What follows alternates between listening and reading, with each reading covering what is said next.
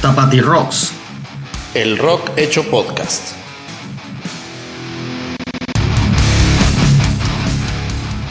Hablemos de rock entre amigos y cervezas.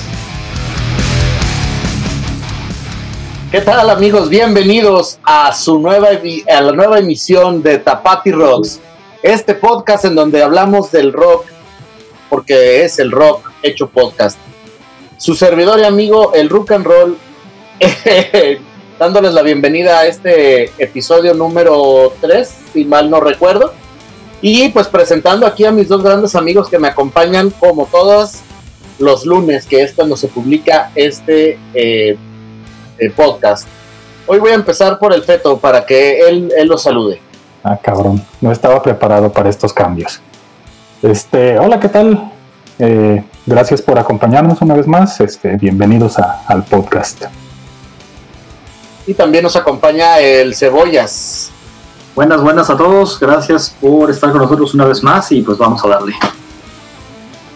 Pues muchas gracias por, por acompañarnos. Le, platicándoles un poquito del tema, el día de hoy decidimos hablar de versiones en vivo. Eh, esto, digo, es, es de todos conocido que, que los artistas procuran de pronto grabar versión en vivo porque en ellas, me parece a mí, imprimen como, como más sentimiento que cuando ya son que cuando las graban en estudio. Yo me imagino, porque yo nunca he sido artista, pero yo me imagino que eso tiene que ver porque ya pueden reflejar en concierto lo que, lo que la canción ya significó para ciertas personas. Me explico, cuando estás en el estudio de grabación, a lo mejor la canción significa algo para ti, pero ya cuando salió el disco, ya cuando la gente reaccionó, ya cuando la gente gustó o no gustó de tu canción, entonces hay un sentimiento aparte y creo que eso se imprime de repente en las versiones en vivo. Pero bueno, ya me estaba brincando la parte de las notas, ¿verdad? Este, digo, es que la verdad es que hoy tenemos poquitas notas y no tan, tan interesantes, pero de todas maneras creo que valdría la pena que hablemos primero de las notas para no perder el ejercicio. ¿Quién quiere empezar? ¿Cebollas? Vas. Ah, no, la verdad es que no tengo muchas notas, nada más iba a hablar rápidamente de Heiken. Por ahí mencionamos a esta banda en el episodio número uno, una canción de Doctores. Uh, son una banda de metal progresivo que a mí me gusta bastante, tuve la oportunidad de verlos en vivo y están chido. Uh, están, están a punto de sacar un nuevo disco y creo que justo hoy o tal vez ayer, no estoy seguro exactamente qué día, sacaron el tercer sencillo de ese disco. El disco se llama, perdón, el sencillo se llama Invasion la verdad no he tenido oportunidad de escucharlo, he escuchado los otros dos. Normalmente me ha pasado así con los discos de Heiken, la primera vez que los oigo me quedo así como que, eh, y a la segunda o tercera oída ya es cuando le puesto más atención, porque es, esta banda pone muchos detalles íntricos en sus canciones. En fin, cuando lo escuche les digo qué me pareció, pero acaban de sacar Invasion. El Cebollas tiene un orgasmo de tortuga cuando escucha las canciones de Heiken, es lo que se escucha ahorita el orgasmo de tortuga es. Ajá. ¿Nunca han visto? Muy bien, pues escuchen. sí, sí, es el video. No, yo no, perdón. Bueno, pues escuchen el nuevo, el nuevo este sencillo de Heineken. Vas, ¿qué vas a hablar? No, yo no tengo nota. No, no sucedió nada relevante. La verdad es que no. igual, igual la nota esta semana no se murió nadie del mundo. Nadie se murió, ningún rockero murió de coronavirus nadie importante murió del coronavirus. Nada importante. Bueno, a nosotros no. Estimado, escucha si usted conoce a alguien que es importante para usted, disculpe que digamos que nada importante, nada importante para nosotros y para el mundo en el que nos movemos. Efectivo, aparte de, del sencillo de Heiken del que ya hablaba el Cebollas, pues también yo me encontré con dos lanzamientos de sencillos en esta semana. Uno es de Panteón Rococó, que se llama Sobreviviré, que tal cual es un cover de la canción de I Will Survive. No mames, a nadie se le había ocurrido hacer eso. ¿no? Tantas rolas que se pueden cover. Y yo creo que el siguiente sencillo que van a sacar es un cover de Lady T. No sé. No, pero más, no es bueno, ¿eh? no, no, a mí no me gustó. Y miren que a mí me gusta la música de Panteón Rococó y a mí esta canción no me gustó. Empieza con un con una tonadita que parece eh, bachata y, luego cambia, pero no, a mí no me gustó. La otra canción que vi que salió hoy es de Aterciopelados y este se llama Quinceañera.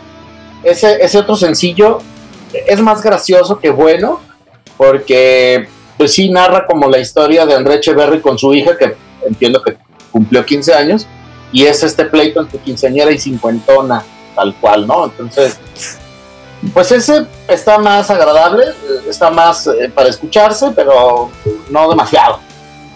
Pero pues es lo que sucedió esta semana y es lo que les podemos platicar. Rápido vamos a terminar con esto y empecemos con el tema, si les parece. Bueno, ¿Quién quiere empezar ahora sí? mira, yo, yo quería hacer un apunte con respecto a lo que, a la introducción que diste del tema. Eh, Claro. Creo que yo, eh, creo que más bien la- la- el feeling este que comentas que, que imprimen en las canciones en vivo tiene que ver más por cuestiones de la producción. Me explico. eh, alguna vez leí en algún lugar, no recuerdo bien en realidad, era un, artículo de Rolling Stone o algo así, eh, donde eh, explicaban de- como de forma muy simple cuál era la labor del productor de un disco en el disco. Este, y lo plantean así, es el productor de un disco es como el director de una película, pues es el que se encarga como de toda, de darle dirección creativa al asunto. Entonces, al, al ya no tener en vivo esa vigilancia de un productor de- del disco, en este caso, este, creo que tienen como más margen, no sé si llamarlo creativo, pues, pero sí interpretativo en definitiva, eh, para poder, digamos, reversionar sus propias canciones. Creo. Sí, yo, yo estaba, mientras estábamos haciendo nuestra tarea, escuchando, que por cierto, esta semana estuvo fantástica, he estado escuchando conciertos toda la semana para preparar para este, este episodio. Este momento. ¿Cómo, cómo lo disfruté? Pero mientras escuchaba todos esos conciertos, estaba yo dándole vueltas al ratón y pensaba en algo mu- muy parecido a lo que dice el Teto. O sea, yo me imagino, o yo lo, lo conceptualizo así, a la hora que tú grabas un álbum, disco eh, en un estudio, es algo así como, un- como una fotografía de un momento, ¿no? O sea, tú, el productor, el editor y la banda tienen que tomar decisiones de balance, de tono, de no sé qué tantas cosas. Y tienen que escoger una, no, no, no pueden escoger muchas. Entonces, al final la canción que sale producida para un álbum es tiene un feeling, tiene un, un- un sabor, un tono, y ya, ese es, queda registrado para la posteridad por siempre así. Pero entonces a la hora de hacer conciertos para un, para un intérprete, los, los músicos pueden ser compositores, pero también son intérpretes, debe ser una oportunidad muy interesante de explorar las mil opciones que tuvieron cuando grabaron que no pudieron tomar porque tenían que escoger la que iba a ser grabada, ¿no? Entonces en un concierto pueden de repente escoger, irse por un, por un sentido y para el siguiente concierto dicen, ah, no, no nos gustó, hacemos, o sea, le da un sabor como más vivo, más ya, vivo, ¿no? Pero, o sea, yo creo que sí le, es como más lúdico, le da la oportunidad al artista de jugar mucho con su propia canción y su propia creación. Sí, porque parte creo que, que les da como para buscar algo que no necesariamente vaya con el feeling de la canción, de cualquier canción en específico, sino con prender a la- al público, vaya. ¿Saben? Sí, sí, sí. Es otra cosa. Debe también ser muy interesante la retroalimentación del público. Ujú. O sea, cuando de repente la gente te empieza a cantar, que es medio, medio de lo que yo hablaba, te platico. Cuando, o sea, yo, yo tomo esto como les platicaba, pues yo no, no soy artista, ¿no? Yo no, yo no he dado un concierto como tal. Pero, nomás, nomás para dejar las cosas en claro, nadie aquí es un artista. Continúa. pero escuchaba yo esta entrevista con Rubén Albarrán después de un concierto que da en Guadalajara, del, si mal no recuerdo, del Rock por la Vida, en donde él, él hablaba de cuando cantan la canción de Ingrata. La canción de Ingrata tiene un intro muy, muy peculiar. Entonces dice, es que hay un momento en, el, en la vida de un artista donde ya cuando el público te canta a ti, porque en el concierto pues tocan este intro y es lo único que se necesita para que la gente se suelte cantando. Rubén Albarrán no canta hasta que ya entra, creo que casi el coro. Entonces dice, ese, ese, ese momento que alcanzas como, como intérprete, cuando ya la gente apropia tus canciones al, grado de que ya ellos te cantan a ti, pues, es como, como otro nivel. Por eso te digo que, yo creo que está cargado de esa sensación. Y, y te lo, y lo vuelvo a decir porque, por ejemplo, también sucede que hay artistas que, que terminan por aborrecer sus propias, ay, aborrecer a lo mejor es una palabra fuerte, pero no les gustan sus propias canciones, como Radiohead, que ya no, ya no quiere cantar Creep, y no quiere cantar Creep precisamente porque a ellos no les gusta tanto como les gustó a su público. Entonces dices, como que necesitas saber si estás cantando por tu público, estás cantando por ti mismo, qué es lo que está sucediendo, qué es lo que te está motivando. Claro hay un rápidamente en la película de Bohemian Rhapsody, de la biopic de Queen, ellos mencionan algo muy interesante como cuando van a hacer un concierto eh, en Sao Paulo o en algún lugar de Brasil, no sé en qué ciudad, hay una canción que la gente les canta, les canta a todo pulmón todo el estadio, creo que es en el Maracaná. Y les gusta tanto esa sensación de de repente darse cuenta de madres, ya somos superestrellas que llenamos estadios y la gente lo canta a todo pulmón explican en la película cómo ellos escriben We Will Rock You con toda la intención de hacerla un, himno, de hacerla una canción que la gente pueda cantarles de regreso y se oiga épica en el chido pues como incluso ese ambiente en el concierto los llevó incluso a escribir una canción. Hmm. Por lo tanto, lo que nosotros eh, de alguna manera quisimos plasmar, quiero platicarles un poquito de cómo sucedió la parte de cuando nosotros estuvimos planeando el episodio de hoy. Porque originalmente habíamos dicho, no, no, no es cierto, una de las ideas que salieron cuando dijimos que íbamos a hablar de temas en vivo, es que habíamos pensado que pudiéramos hablar de, algún, de alguna versión en vivo que fuera mejor que la original. El problema es que eh, queríamos transmitirles a ustedes estas versiones que fueran en vivo y que por alguna razón la que fuera nos llamaba la atención y nos gustaban a nosotros, pero no necesariamente fueran mejor que la original, porque muchas de estas canciones pues forman parte de nuestra propia playlist de vida, ¿sabes? De, las canciones que de verdad, de verdad nos gustan. Y pues sí, la verdad es que a lo mejor no es la mejor versión, a lo mejor en vivo suena mejor, a lo mejor en estudio suena mejor, pero este tiene un algo que a nosotros nos gustó y por eso las estamos compartiendo. No sé si alguno de ustedes quiere empezar o empiezo yo. Empieza tú. Empiezo yo. A ver con qué nos va a salir este condenado. Bien, entonces, la primera canción que yo sugiero es una canción que en realidad sugirió. Me... No, yo la sugería. Ya, vamos a empezar otra vez. Ah, ah. ya, se repite eh, todo. La primera, la primera canción que les, que les voy a platicar es una canción que la versión que de, en vivo que a mí me gusta mucho no está en Spotify. Cuca tiene eh, por vocalista a José Force y José Force también canta en un grupo que se llama Forceps, que también es de él. Y Forceps tocó esta versión con Sara Valenzuela, que Sara Valenzuela es la que cantaba en la dosis. a lo mejor eso todavía no les dice nada, pero bueno, cantante de aquí de Guadalajara, que a mí me gusta mucho. Todo, todo lo que canta además. Vamos a sacar ese audio para mandárselo a ella, ¿eh? ¿A ella? Sí. y por ahí díganle que sí, me, me, regaló una entrevista o algo. Y este, pero la versión que canta Sara Valenzuela no la pudimos encontrar en Spotify porque es parte del disco en vivo de Forceps y no de Cuca. Entonces la versión que ustedes van a poder encontrar en, en Spotify y en nuestra lista de reproducción que probablemente ya esté ahí en nuestra página web, es la de eh, Viva Cuca del en vivo de 2004, que es la misma canción, es todo con exceso, pero no es la versión en donde canta Sara Valenzuela. La versión donde canta Sara Valenzuela, como les platicaba, pues es con forceps y no puedo estar más de acuerdo con la expresión que diste José Forces cuando empieza a tocar la canción.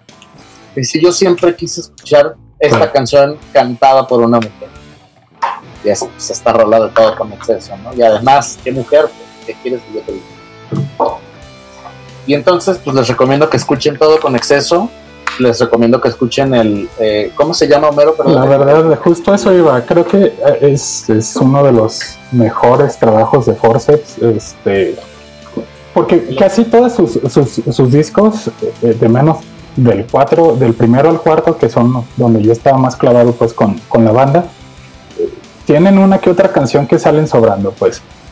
Pero el, el- se llama un medio acústico, porque así se llamaban las series de, conciertos que daban Forceps en el ahora extinto eh, Hard Rock Live aquí en, Guadalajara.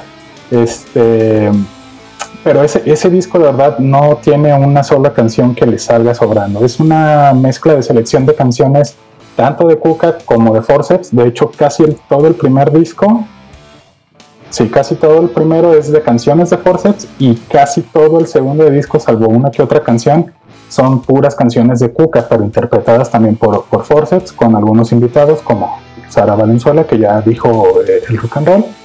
Este, pero sí, de verdad les doy, eh, se los recomiendo muchísimo, eh, inclusive como reinterpretación de las canciones de Cuca, creo que vale muchísimo la pena. Ah, pues a mí me dijeron que escuchara la que está en Spotify y yo me chingué todo el concierto de Viva Cuca en el, vivo en el 2004. Que también es bueno. Es muy bueno, pero ahora resulta que no es del que estamos hablando. No, no, ese, ese de Viva Cuca, de hecho, fue el primer concierto al cual as- yo asistí en toda mi vida.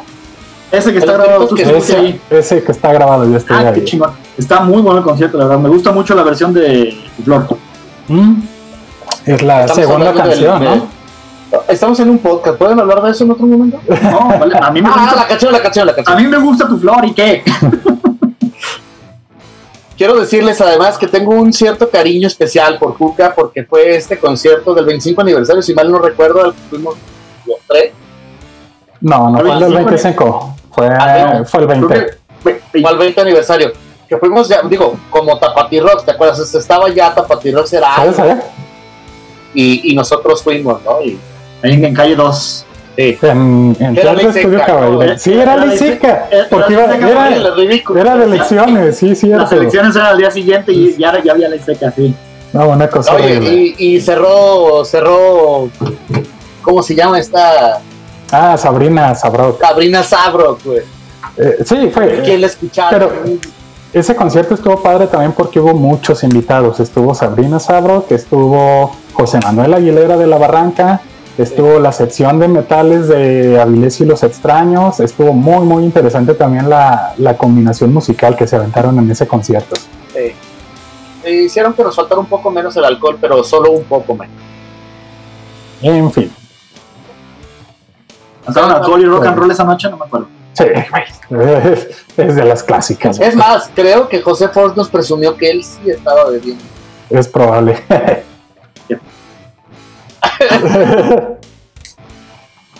La siguiente canción, entonces, es patrocinada por el Cebolla. ¡Auch! Pues yo, yo a lo mejor me, me perdí el memo en el que decían que había que escoger canciones que fueran mejores que la versión en estudio. No, no, no, No, dijimos ah, como, como algo. Era una ser. opción. Ok, Ajá. bueno, porque no la tomé. Yo, yo empecé, lo, lo que quise, la primera que dije, voy, voy a escoger una que me traiga bonitos recuerdos. Y escogí el primer disco en vivo que yo recuerdo haber escuchado jamás, que fue el, el blog de Nirvana, el MTV, en 1995.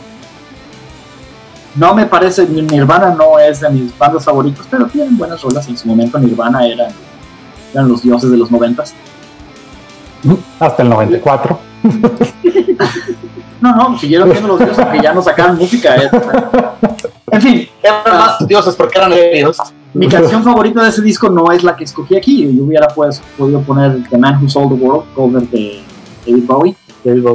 Pero me puse a ver el, el concierto y me llamó mucho la atención esta canción.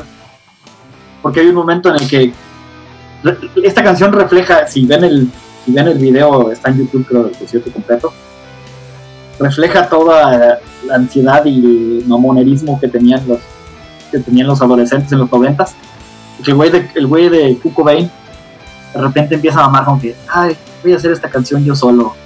Y se nota luego, luego que Dave Grohl y los demás le empiezan a decir, ah, no se mamón, pues hágalo solo. pues". Y entonces de plano, Dave Grohl, Pues llégale, le dije, le dijo de Grol. Dave Grohl y otro músico que no es de la banda, pero están ahí para de plano se levantan y se salen a la verga del escenario. Y ya empieza, empieza Kurt Cobain a tocar Penny Royalty, que es, está buena la canción, cuando la escuchas, al menos a mí me parece que pareciera que hay eh, una batería muy suave de fondo, pero no, en realidad nada más es la manera en la que está tocando el güey la guitarra, es Kurt Cobain solo con su guitarra cantando Penny Royalty de la manera más emo. Chris Novoselic también se sale. No, él se queda ahí, pero no está tocando. Oh, ya. Se queda ahí sentado, tú, pendejo. Chales. Entonces me, me, me gustó mucho esa interacción de lo que hablábamos, de los pequeños detalles que le dan sabor de repente a la versión en vivo. Me gustó eso que pasó antes de decidí poner en Royalty. Ese disco me, me llama mucho la atención, bueno, más bien en ese concierto me llama mucho la atención cuando lo ves en video. Eh, si hay un momento donde el, al- el público le grita, Rape me. Y dice, no, no, el TV no nos va a permitir Rape me. Y de pedo, o sea, no. Eh, también me, me daba mucha nostalgia de los buenos momentos cuando MTV hacía, hacía honor a las siglas que lleva tu nombre. Mm.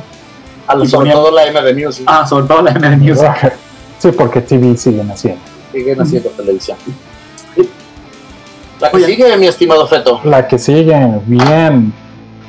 Yo cuando estábamos preparando este, eh, en la previa de este episodio, les comenté a este par que había una versión del eh, de Another Breaking the Wall, parte 2, de Pink Floyd, que grabó Cindy Lauper.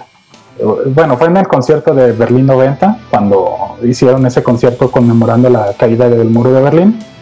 Ese concierto, en, en esa canción, perdón, canta Cindy Lauper, pero lo que más me gusta a mí de, de de esa versión no es eh, tal cual Cindy Lauper, sino que al final, eh, bueno, se avientan dos solos de guitarra y se avientan dos solos de teclado, pero el último solo de teclado lo toca eh, un músico y productor que se llama Thomas Dolby. Y ese solo siempre me ha parecido que tiene como un aire de, no sé si llamarlo nostalgia o melancolía, pues, que, va como muy, muy ad hoc con, con lo que dice la canción, ¿no? Y aparte, Tomás Dolby sale eh, disfrazado como el maestro.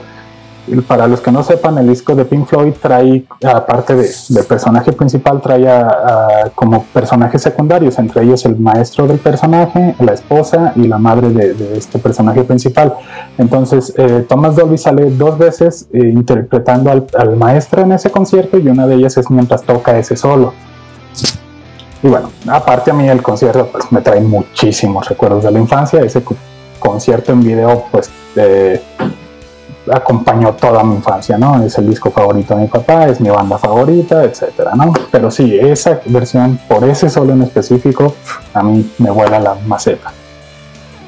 No sé si Y no canta feo, Cindy Lauper. No, no canta mal, de hecho no. Este, y, A mí la verdad me hizo ruido. No, no es, no canta mal, pero no, no. me- ¿Cómo que no iba? yo sentí que me estorbó Cindy Lauper mientras escuchamos esa canción. ¿Por qué? No sé, no, no sé si estoy muy acostumbrado a la versión estudio de lo que estábamos hablando. Y no sé, Pero a ver, Esa- eh, eh, por ejemplo, tú, tú eh, si, si escuchaste el concierto completo, como escuché creo que dos terceras partes del concierto. Ok, hay, No alcancé a terminar. hay otras canciones que también son cantadas por mujeres eh, y no sé qué, por ejemplo, qué opinas de esas otras canciones. Estaba yo pensando en eso, si acaso sería... la- el concierto me gustó, todo el concierto me gustó. Y Cindy Lauper fue la única que me hizo ruido. Y me pregunto yo si es porque su voz me parece reconocible. Y estoy acostumbrada a relacionarla más con otro tipo de música. Y, y, su- y mi subconsciente me dijo, no, Cindy Lauper no va ahí. No sé, no sé si es eso o no, pero... Porque no me pareció mal, o sea, como dice el, el, el roll, no canta mal, pues, eso se dedica, no canta mal. Pero hubo algo que no. voz bonito, además, bueno. Pero el concierto estuvo muy bueno. Mis canciones favoritas de Pink Floyd siempre ha sido AU y, y la versión en ese concierto está Ah, está bueno. madre. Sí, hay, hay mezclas bien interesantes en ese concierto, de verdad. La, la segunda canción la canta igual Roger Waters con otra chica que se llama Jut Lemper. Es una chica alemana que canta jazz. A lo mejor por eso no te sonó tanto, pues no es muy conocida en el rock. Eh, hay la de Mother, la canta Shani O'Connor. Eh, Shani ¿Ah, O'Connor? O'Connor, ajá. Eh, Es con la, que abre el concierto, ¿no? Mother.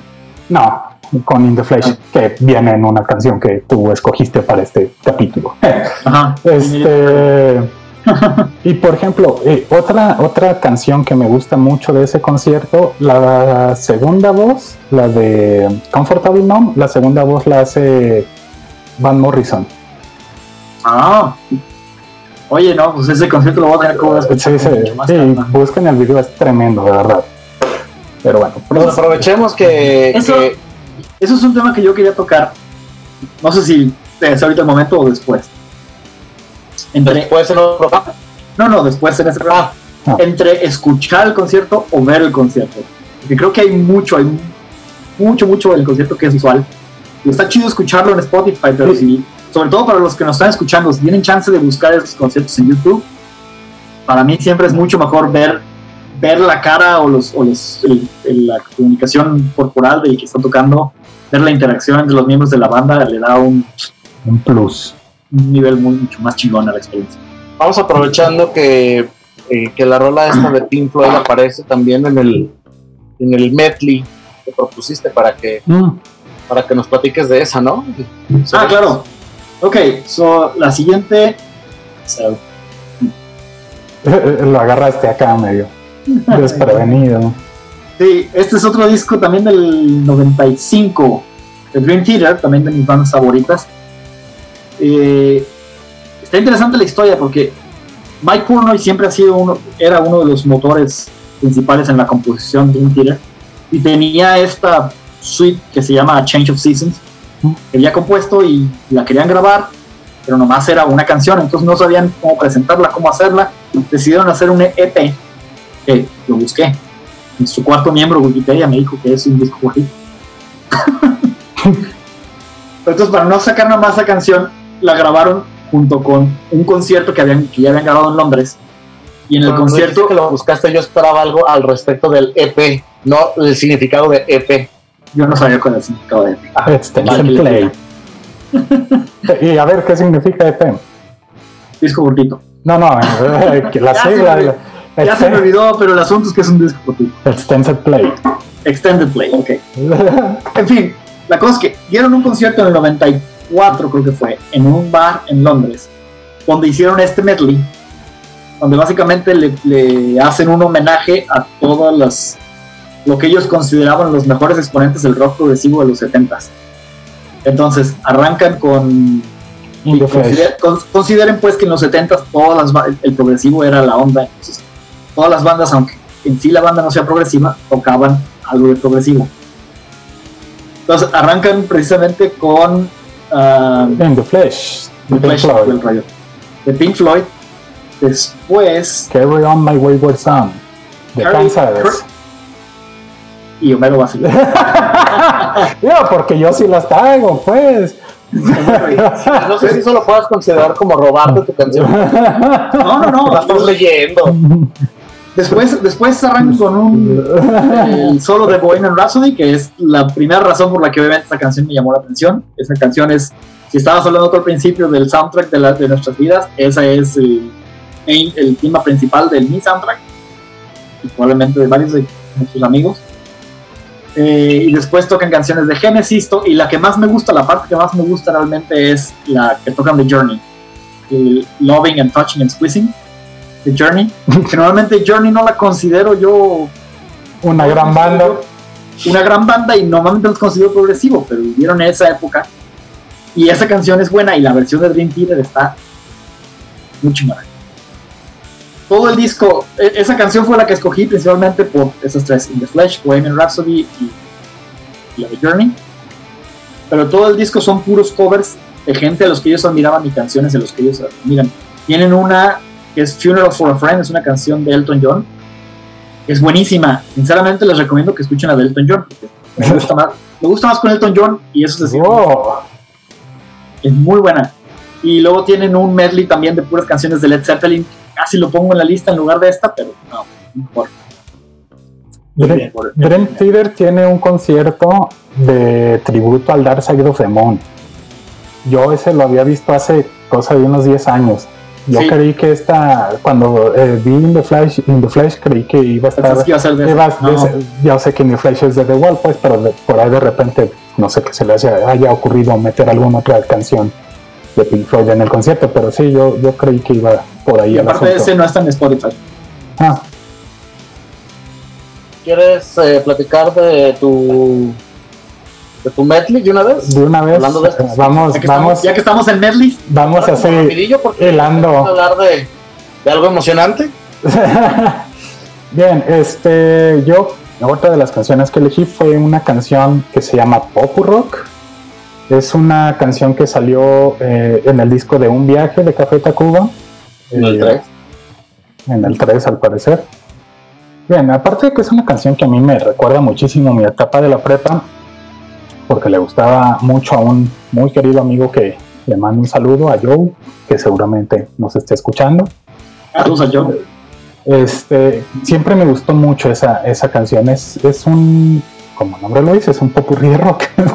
sí, entonces eh, empieza anunciándolo Rubén Albarrán como un homenaje a todos sus amigos y compañeros. Y se me hace muy curioso porque en realidad empieza con, eh, que es el son de la negra. El sol de la negra. Sí. Eh, es el son de la negra y de ahí ya brincan totalmente a, a versionar pedacitos de canciones de bandas como eh, ¿A dónde te pasó eh, ahora todo el rock en tu idioma? Sí, sí, literal. Pero, pero inclusive bandas que no son eh, de, esa, de esa época, porque estábamos hablando hace ratito también, eh, el rock and roll y yo, que, que sale... eh, ah, ¿cómo se llamaba esta banda? La de, de Eléctrico. ¿Qué? Eh, la que Es que te digo que no sé cómo se llama la banda. Ah, Babasónicos, Babasónicos. Babasónicos, o sea, Ah. que no es para nada del- de, la época del rock de- en tu idioma, pues, pero cantan canciones de Nanitos Verdes, canta canción de, ah, del Gran Silencio también sale en sí, ese pop sale en rock, silencio, la maldita vecindad. Maldita Vecindad, sale el Terciopelados Híjole, la del trino la cantan. bueno, la Bueno. chiflan, la chiflan, La chiflan. Sí. Este, pero sí es como un, un repasón al, digamos, a las grandes bandas del rock en español de los 80s, 90s y principios de los 2000s, sin contar a Soda Stereo y sin contar a Héroes del Silencio y a Cook. ¿Por qué no salen en el pop rock? Ahí, ahí es un detalle que yo quería decir. Y a- a- antes de que te conectaras, el rock and roll y yo estábamos hablando un poquito de esto. Creo que también hay una diferencia entre ver un concierto en vivo, o sea, estar presente en concierto, y, y luego escuchar la grabación. Ajá. Esta canción está muy chida por, por el gran popurrí que junta en un ratito. Hay muchas de las versiones que a mí escucharlas No te encantó. no me encantaron, pero me imagino que haber estado ahí, haber estado sin madre, Sí, claro. Café Tacuba todo. Es interesante lo diferente que es estar, ser parte después del concierto en el momento. Eh, muchas veces se te olvida incluso si, si la cantaron bonito o si Ajá. estuvo genial. No, tú nomás quieres estar en el momento y disfrutarlo. Claro. Y ya cuando lo escuchas grabado, ya uno se pone piqui, ¿no? Y ya dices, ah, la mejor versión que he escuchado, ¿no?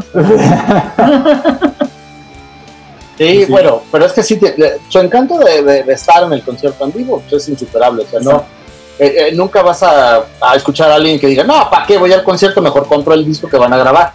No, pero Escuchar- tiene su encanto también escuchar el concierto. Y creo que tiene más su encanto lo que comentaba el Peto de, de escuchar el concierto en donde de hecho estuviste.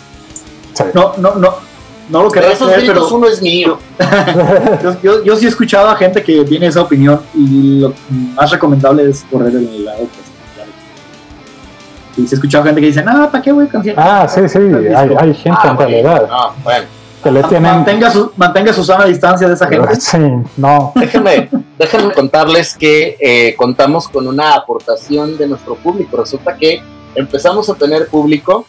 Eh, ella, por cierto, pues es de las de las receptoras de nuestros de- del homenaje de nuestros primeros dos capítulos, porque es médico y es amiga nuestra. Y entonces Lola lo- se comunica conmigo y me dice que quiere que, abordemos una de las rolas que a ella le gustan y que van con el tema del día de hoy esta canción Paint Black de, de los Rolling Stones, la versión es cantada en Barcelona en 1990 sale en el disco el año siguiente, en 1991, que se llama Flashpoint. La canción de Barcelona, bueno, la, la, eh, o sea, la versión que cantan en Barcelona, la versión en vivo, nosotros pues tuvimos poco menos tiempo para escucharla porque pues Lola nos comenta esto en la semana, ¿no? Entonces, bueno, de hecho, no sé si alguno de los dos apenas la escuchó el día de hoy. Cosas que a mí me llaman la atención es la, la guitarra eléctrica de Keith Richards suena a guitarra flamenca, electroacústica tal vez, es un poco metálica, pero, pero en el video se ve, se ve que es una guitarra eléctrica. Decía el feto que era una Stratocaster, de hecho. Una Telecaster.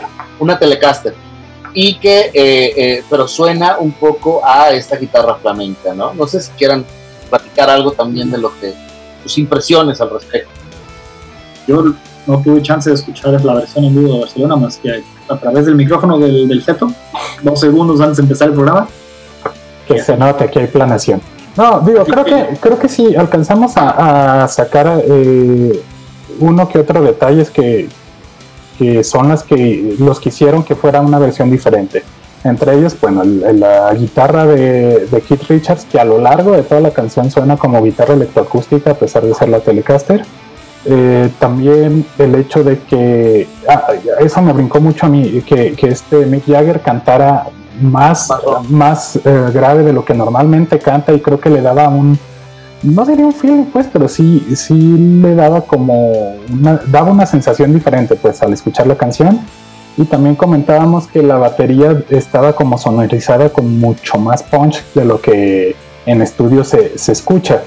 Eh, que también creo yo va un poquito por lo que platicábamos al principio de, de este podcast, que tienen como mucha más eh, mucho menos el yugo del, productor del disco de decir, no, esto tiene que ir más alto, esto va a ir más bajo, etcétera, ¿no? Son, fueron como los tres eh, grandes detalles técnicos que yo alcancé a, pues a, captar de, esta versión en Barcelona.